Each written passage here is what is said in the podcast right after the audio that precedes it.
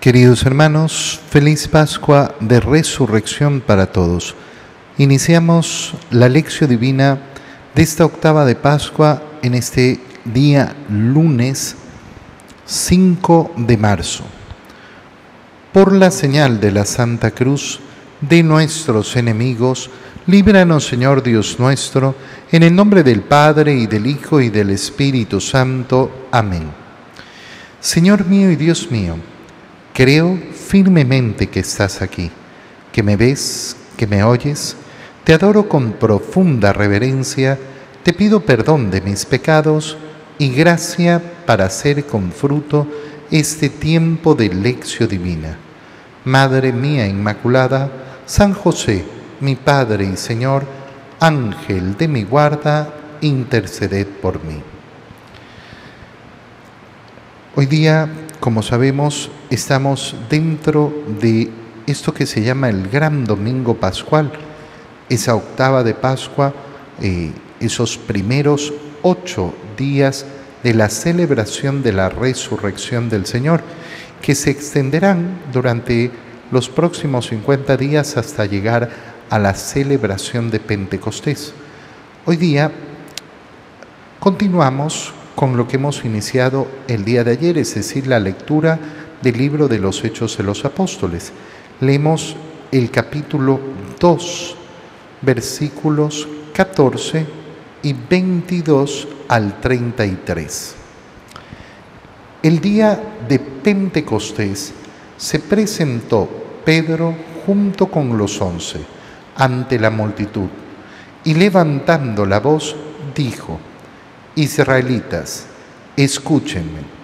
Jesús de Nazaret fue un hombre acreditado por Dios ante ustedes, mediante los milagros, prodigios y señales que Dios realizó por medio de él y que ustedes bien conocen, conforme al plan previsto y sancionado por Dios. Jesús fue entregado y ustedes utilizaron a los paganos para clavarlo en la cruz. Pero Dios lo resucitó, rompiendo las ataduras de la muerte, ya que no era posible que la muerte lo retuviera bajo su dominio. En efecto, David dice, refiriéndose a él, yo veía constantemente al Señor delante de mí, puesto que Él está a mi lado para que yo no tropiece. Por eso se alegra mi corazón y mi lengua se alborosa. Por eso también mi cuerpo vivirá en la esperanza, porque tú, Señor, no me abandonarás a la muerte, ni dejarás que tu santo sufra la corrupción. Me has enseñado el sendero de la vida y me saciarás de gozo en tu presencia.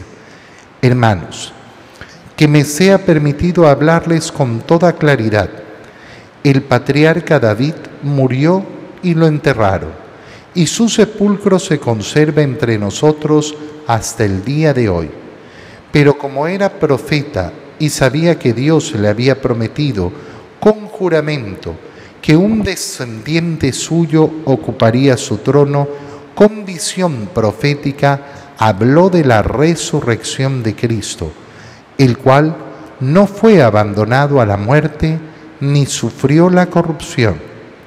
Pues bien, a este Jesús Dios lo resucitó y de ello todos nosotros somos testigos. Llevado a los cielos por el poder de Dios, recibió del Padre el Espíritu Santo prometido de Él y lo ha comunicado, como ustedes lo están viendo y oyendo palabra de Dios. Para ubicarnos claramente en el contexto de las palabras de Pedro que acabamos de escuchar en los Hechos de los Apóstoles, estamos en el día de Pentecostés. Es decir, estamos justamente allá donde nos dirigimos en nuestro año litúrgico. Hemos celebrado la Semana Santa, hemos celebrado la resurrección del Señor, hemos entrado en el tiempo pascual y ahora ponemos nuestros ojos hacia los 50 días que nos toca vivir en esta alegría pascual y que nos conducirán a celebrar esa gran fiesta de esa llegada del Espíritu Santo. Entonces nos ubicamos en ese día, el día de Pentecostés, cuando los discípulos han recibido a ese Espíritu Santo, ¿para qué? Para salir y predicar sin miedo, para predicar sin vergüenza la resurrección de Cristo, el nombre de nuestro Señor Jesús. Oye, qué importante es al inicio de este tiempo pascual hacernos la pregunta si yo tengo verdaderamente en mí esa presencia del Espíritu Santo. ¿Y cómo puedo saber si tengo esa presencia del Espíritu Santo en mí?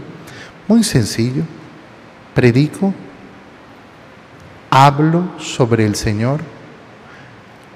¿O soy de aquellos que se avergüenzan de hablar de Dios? ¿Soy aquellos que se quedan callados cuando se habla en contra de la iglesia, cuando se hablan tonterías sobre Dios, cuando escucho falsedades. Soy de aquellos que guardan silencio porque no quieren pelear, porque no quieren enojar a la gente, porque se sienten inseguros de su falta de conocimiento. Bueno, si yo soy de ellos, no tengo el Espíritu. No lo tengo, no le he permitido al Espíritu trabajar en mí. Entonces tengo estos 50 días por delante justamente para pedirle eso al Señor, para querer ser un testigo de Cristo verdadero. Y un testigo de Cristo verdadero no es un testigo mudo, no es mudo, no se queda callado. Es lo primero que ocurre al llegar el Espíritu Santo. El día de Pentecostés se presentó Pedro junto a los once ante la multitud y levantando la voz dijo, qué importante es darnos cuenta de que no existe cristianismo sin predicación. No existe cristianismo si yo no anuncio el Evangelio. Yo he recibido el Evangelio y lo primero que se tiene que producir en mí es el deseo de anunciarlo.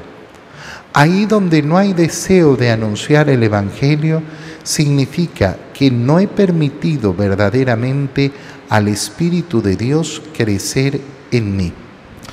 Pedro empieza ese discurso de Pentecostés reflexionando sobre lo que ha sucedido. Jesús de Nazaret fue un hombre acreditado por Dios ante ustedes. ¿Y cómo fue acreditado? Mediante los milagros, prodigios y todas las señales que Dios realizó por medio de él. Y ustedes las conocieron. Y esto se realizó conforme al plan previsto por Dios ¿Y qué sucedió en vez de que el pueblo recibiera con tantas señales al Señor?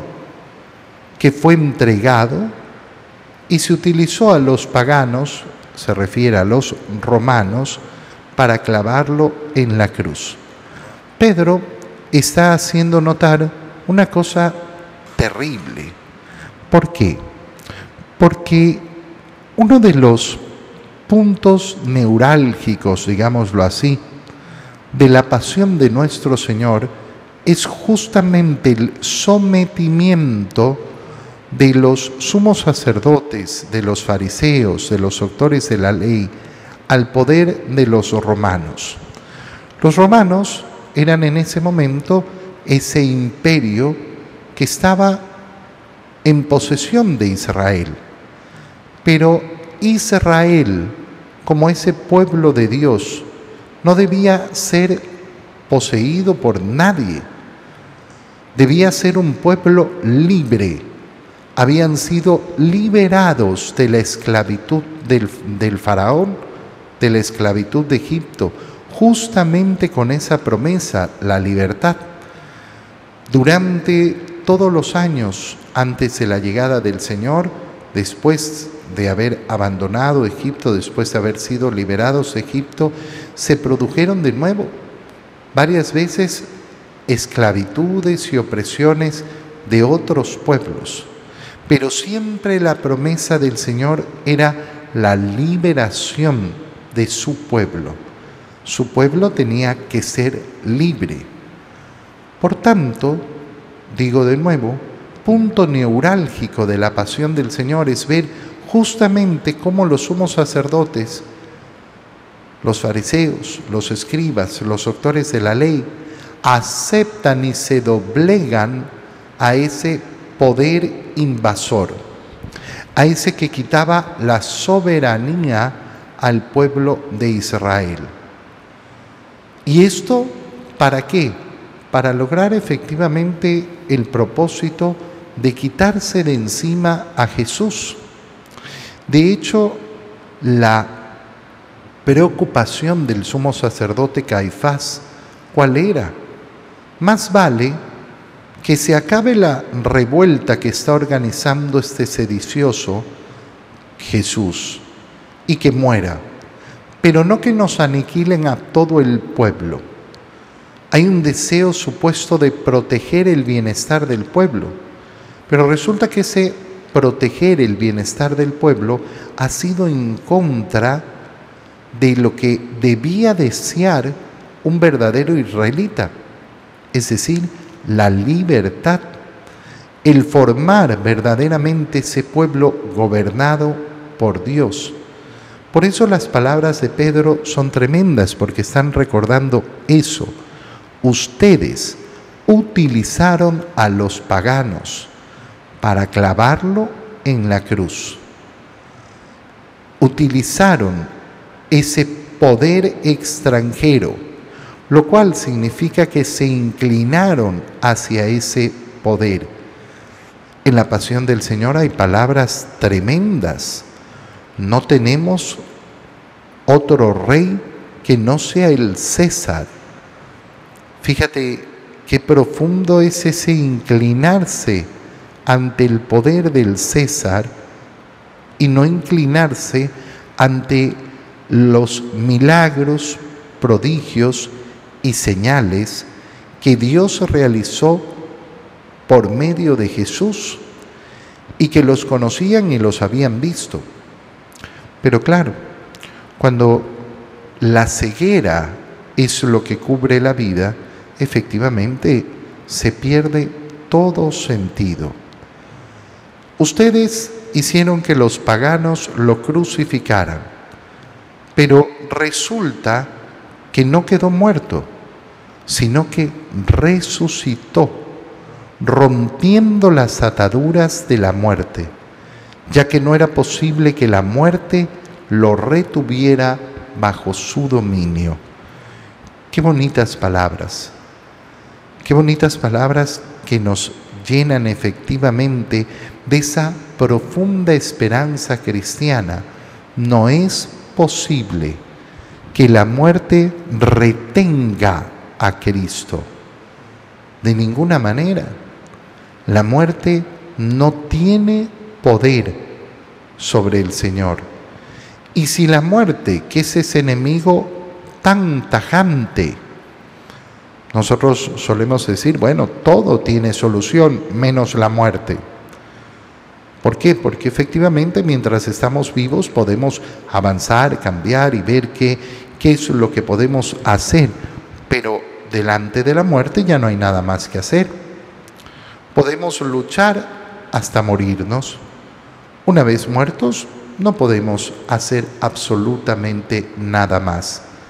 Qué bonito es darnos cuenta que la resurrección de Cristo significa justamente eso, que la muerte no tiene dominio, que no tiene la última palabra. Y entonces Pedro comienza a recordar lo que dice la escritura específicamente de la boca de David, refiriéndose a quién? Refiriéndose a Cristo. ¿Qué hace Pedro en ese momento? En ese momento comienza a hacer exactamente lo mismo que ha hecho el Señor cuando ha salido el día de la resurrección al encuentro de esos dos discípulos que iban camino de Maús. ¿Y qué ha hecho para sacarlos de su dolor, de su angustia, de su decepción? Comenzarles a explicar las escrituras. Qué duros de corazón son ustedes, qué insensatos. No logran comprender las escrituras, les dijo el Señor. Bueno, la predicación cristiana, fíjate cómo inicia tomando en primer lugar justamente el cumplimiento de las profecías. Es decir, que siempre la predicación se va a basar en la predicación de la escritura. Por eso es tan importante para nosotros conocer esa escritura. Hemos dicho como primera cosa en esta lección divina, ¿cómo se manifiesta el Espíritu de Dios en mí? Se manifiesta si yo abro mi boca y predico al Señor, si abro mi boca y anuncio el Evangelio, si abro mi boca y defiendo mi fe. Y claro, para realizar eso, ¿qué necesito? Necesito conocer y conocer la palabra. Fíjate entonces cómo esa predicación de Pedro inicia efectivamente explicando. ¿Y qué hace? Cita, cita la escritura. La escritura que todos esos hombres que están escuchando en ese momento conocen y conocen bien. Es decir, la han escuchado muchas veces, pero no la han comprendido. Hermanos, que me sea permitido hablarles con toda claridad. David ese patriarca murió y lo enterraron, pero como era profeta, había efectivamente profetizado que uno ocuparía su trono y ha hablado entonces ya de esa resurrección del de Cristo, que no fue a la muerte, que perdón, que no sufrió la muerte, que no fue abandonado a la muerte, ni sufrió la corrupción. Estas palabras últimas, ni sufrió la corrupción, son importantes. ¿Por qué? Los israelitas tenían la idea, la noción de que los cuerpos de los fallecidos empezaban a descomponerse a partir del tercer día de muerto hacia adelante. Por eso la resurrección al tercer día significa que el cuerpo del Señor no sufrió corrupción. Esto es una idea sumamente importante dentro de esa cultura judía. Si hubiera resucitado en cualquier otro momento hubiera sido otra cosa. Por eso eh, Lázaro, Lázaro ha sido resucitado después de más de tres días. En cambio Jesús no conoció la corrupción. Su cuerpo no se corrompió. No es que tuvo que ser regenerado. Jesús este Jesús, Dios lo resucitó y de ello todos nosotros somos testigos. Fíjate cómo aparece aquí el hecho central de nuestra fe, el motivo por el cual creemos. Nuestra fe es apostólica. ¿Qué significa una fe apostólica? significa que está basada en el testimonio de los apóstoles. Basada. ¿Por qué creo yo? Porque le creo a los apóstoles. ¿Y por qué le voy a creer a los apóstoles? Porque he decidido creerles. He decidido creerles en ese gran testimonio que han dado sobre haber visto a Cristo resucitado, haber comido con Él y haber, y haber permanecido con Él. En el Evangelio leemos el Evangelio de San Mateo, capítulo 28, versículos 8 al 15. Después de escuchar las palabras del ángel, las mujeres se alegraron, se alejaron a toda prisa del sepulcro y llenas de temor y de gran alegría corrieron a dar la noticia a los discípulos. Pero de repente Jesús les salió al encuentro y las saludó. Ellas se le acercaron le abrazaron los pies y lo adoraron. Entonces les dijo Jesús, no tengan miedo, vayan a decir a mis hermanos que se dirijan a Galilea, allá me verán. Mientras las mujeres iban de camino, algunos soldados de la guardia fueron a la ciudad y dieron parte a los sumos sacerdotes de todo lo ocurrido ellos se reunieron con los ancianos y juntos acordaron dar una fuerte suma de dinero a los soldados con estas instrucciones. Digan durante la noche, estando nosotros dormidos, llegaron sus discípulos y se robaron el cuerpo. Y si esto llega a oídos del gobernador, nosotros nos arreglaremos con él y les evitaremos cualquier complicación. Ellos tomaron el dinero y actuaron conforme a las instrucciones recibidas. Esta versión de los soldados se ha difundido entre los judíos hasta el día de hoy. Palabra del Señor. Nos ubicamos en primer lugar en el Evangelio de San Mateo, en el día de la resurrección. Las mujeres que han ido a terminar de preparar, de embalsamar el cuerpo de Jesús, se han topado con que la piedra que estaban preocupadas, que no sabían cómo iban a mover para poder entrar en el sepulcro, está movida. Y el sepulcro está vacío. ¿Y qué han escuchado, que han visto, han tenido la presencia de un ángel que les ha anunciado que ese que buscan ya no está aquí, que ha resucitado. Estas palabras que han recibido obviamente las han llenado de consternación. Se alejaron a toda prisa del sepulcro, llenas de temor, y de gran alegría. Temor y gran alegría. Fíjate cómo se comienzan a mezclar las cosas. Tengo temor, sí, sí, tengo temor de, que he visto un ángel, de que, de que las cosas no fueron como lo esperaba, de que hay tanto misterio, pero a la vez la alegría de haber escuchado las palabras ya no está aquí, está vivo el que contaron entre los muertos está vivo. ¿Y qué hacen?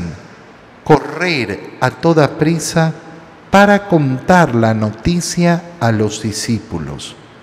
Correr para contar la noticia. Lo que decíamos ya en la primera lectura, nuestra alma tiene que ser un alma deseosa, deseosa de anunciar a Cristo resucitado.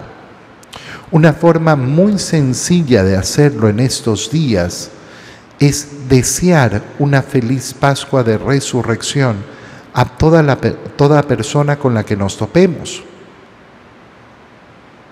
Oye, llega fin de año y todo el mundo está siempre así, feliz año, feliz año, feliz año, a todo el mundo que ve. Resulta que llega la Pascua de la Resurrección y hay cristianos que no le desean una feliz Pascua a nadie,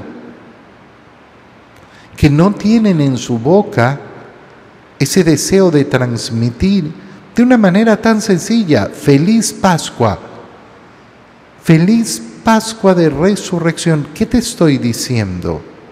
Te estoy diciendo que yo creo que Cristo vive, que Cristo ha resucitado. Pero en ese correr a anunciar lo que han visto,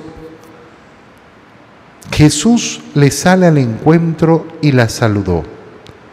Ellas se acercaron, le abrazaron los pies y lo adoraron. Qué importante es para vivir una buena Pascua, para vivir la intensidad de la alegría pascual, acercarnos, abrazar al Señor y adorarlo. ¿Y cómo puedo hacerlo yo? Bueno, en primer lugar, acercándome a la comunión. Qué bello es, por ejemplo, llevar estos ocho primeros días, esta octava pascual, con comunión, todos los días. Recibir al Señor, recibir al Señor, que es acercarme a Él. Y después en la adoración, especialmente en esa adoración eucarística, pero también en todos los actos de adoración que puedo hacer. Jesús les habla. ¿Y cuáles son las primeras palabras que les dirige el resucitado a estas mujeres? Fíjate bien, las primeras palabras, no tengan miedo. El anuncio pascual es este. El anuncio pascual es no tener miedo. El miedo es uno de los grandes enemigos del corazón cristiano. El miedo es de los grandes enemigos. Y si nosotros entendemos lo que significa la liberación que Cristo nos ofrece, bueno, esa liberación consiste en un primer paso en liberarnos de los miedos, en no dejarnos esclavizar por los miedos. Vayan, vayan a lo que iban, vayan y sigan corriendo. Vayan a decir a mis hermanos que se dirijan a Galilea, que allá me verán. Mientras las mujeres iban de camino. En cambio, se nos presenta ahora a esos soldados de la guardia que habían sido puestos justamente con el propósito de evitar que se robaran el cuerpo de Jesús y anduvieran diciendo que había resucitado. Habían sido puestos guardias de modo especial para evitar eso.